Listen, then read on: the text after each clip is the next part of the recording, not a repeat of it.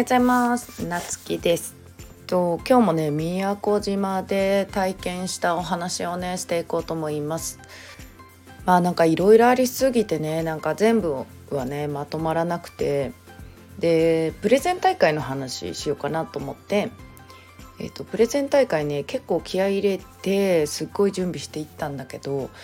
やっぱりねうちはもともと言語化っていうのがすっごい苦手で自分はこう考えてますって特に人前になるとねあのすぐにパッと答えることがあの非常に苦手なんよね。で今はまだこれでもあの多少はねあの良くなったかなと良くなったあのできるようになってきたなっていう感じはあるんだけれどもそれでもやっぱりまだまだでそこはねもう日々トレーニングをしつつっていう感じなんよね。でうちがこうやってでスタイフで話すことだったりあの電子書籍書いたり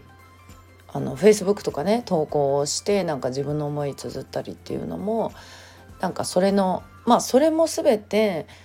あのトレーニングにつながっている。でうちはもともと自分が感じたことあの心が動くというか、まあ、こういう表現あんまり好きじゃないんだけどねえっとあこれやってみようって思えるものじゃないとできなくてこれやって成功した人がいるからとかみんながこれやってるからみたいなまあこれ最近よく話してると思うんだけどっていうのには全然なんかその理由では心が動かなくてねであのどちらかというと感情で動いてるっていう感じなんよね。じゃあその感情を言葉にするってすごい難しいなってまあねうちみたいな苦手な人はねそう感じて他にもねいると思うんだけど言語が苦手ってやっぱよく聞くんで。でそんな感じでプレゼン大会でもねなんかとっさの質問になんか自分が思ってることと全然違う答えを言ってしまったことによって、まあ、自分の思いがねその場ではちょっと伝わらんかったなっていうちょっと反省点もありながら。でえっ、と地元に帰ってきてね何気なく、えっと、師匠のねあの配信っていうかなんか師匠の YouTube か、えっと、見てなんかその内容を聞いた時にねなんか私のこと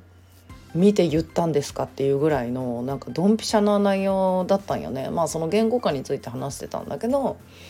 結局まあその自分の、えっと、反省も含めなんだけどその全員にね伝わらないと結局大事なね自分が本当に届けたい人には届かないよっていうね。いやまさにその通りだなって。まあそういうことを考えながらね宮古島から地元に帰ってきたんだけど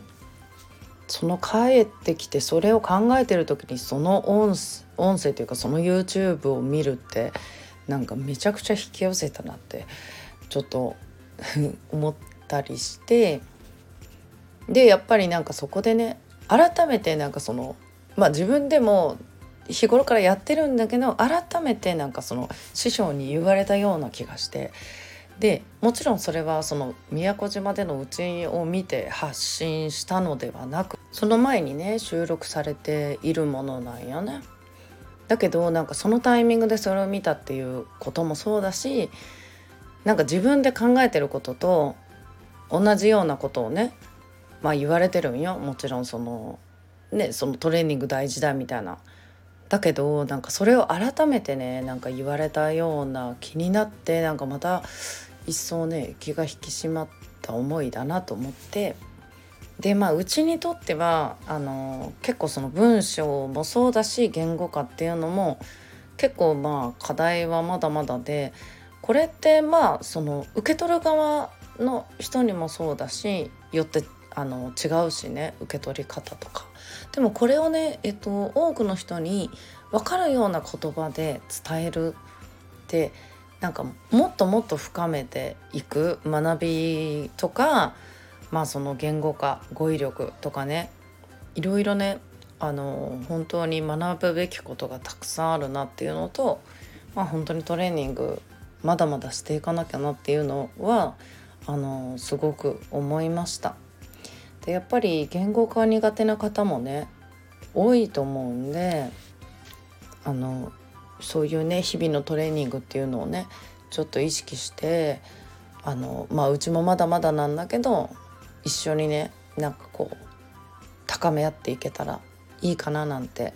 勝手に思ってます。ということでね皆さん今日も良い一日を